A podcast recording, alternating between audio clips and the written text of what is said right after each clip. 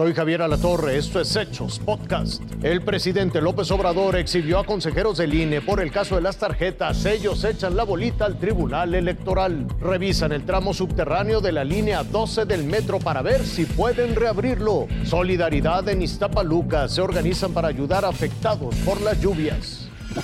Las incoherencias de los consejeros del INE sobre si es delito o no regalar tarjetas en las campañas quedaron al descubierto este viernes en la mañanera del presidente López Obrador. Salieron a decir los del INE que no era delito, que era un cartón, que no era dinero. Se recuperó de lo que decían antes tanto el presidente del INE como el consejero Murayama. Enseguida, se presentaron videos de las sesiones que datan de 2017.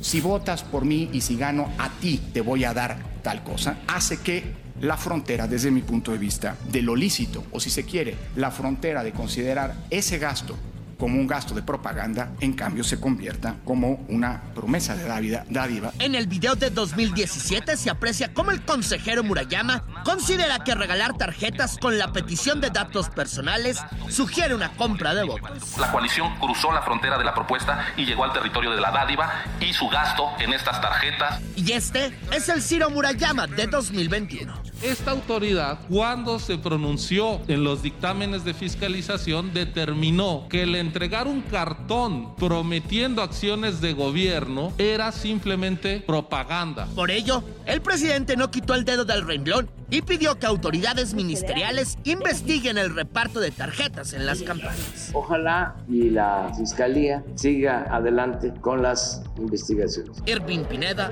Azteca Noticias.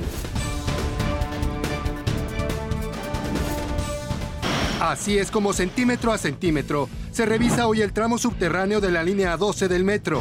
Es una inspección, yo considero eh, especial para este momento, ¿no? No es un proceso normal que se siga o que continuamente se estén dando estos procesos en las obras.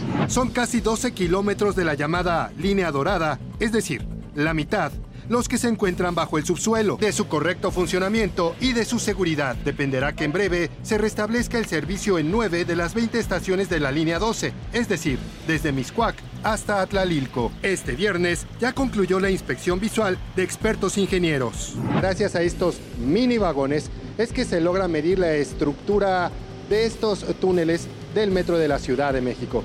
Esto lo que nos va a dar es información respecto a las condiciones que tienen en este momento. Y obviamente es un trabajo importante dado lo que sucedió.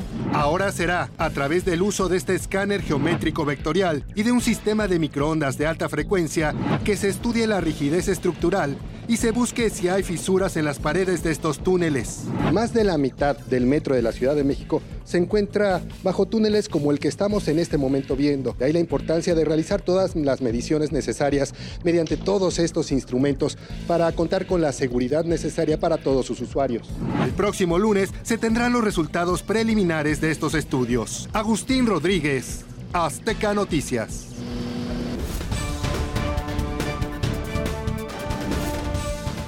Cuando se enteraron que la lluvia del miércoles pasado había causado estragos en al menos 13 colonias de Ixtapaluca, Estado de México, vecinos de ese mismo municipio se organizaron e instalaron un centro de acopio a fin de recolectar víveres y armar despensas para los afectados. Entre los vecinos que ayudaron a recolectar y a repartir despensas está uno de los médicos de la comunidad. En grupo llegaron a la colonia Alfredo del Mazo, donde también regalaron ropa y zapatos a la gente que perdió parte de su patrimonio. Tuvimos una gran aceptación de propios vecinos, pacientes míos. Yo soy médico de la colonia, entonces tuve una muy buena aceptación. Les damos gracias porque sí, ahora sí nos hace mucha falta su apoyo. Los mexicanos siempre nos hemos caracterizado en que ahora sí somos muy solidarios. Cada una de las despensas que fueron repartidas también contenía un mensaje de aliento para los afectados que todavía este viernes estuvieron sacando lodo y limpiando sus casas. Muebles, todo lo perdió. Muebles sí, fue una, una cómoda.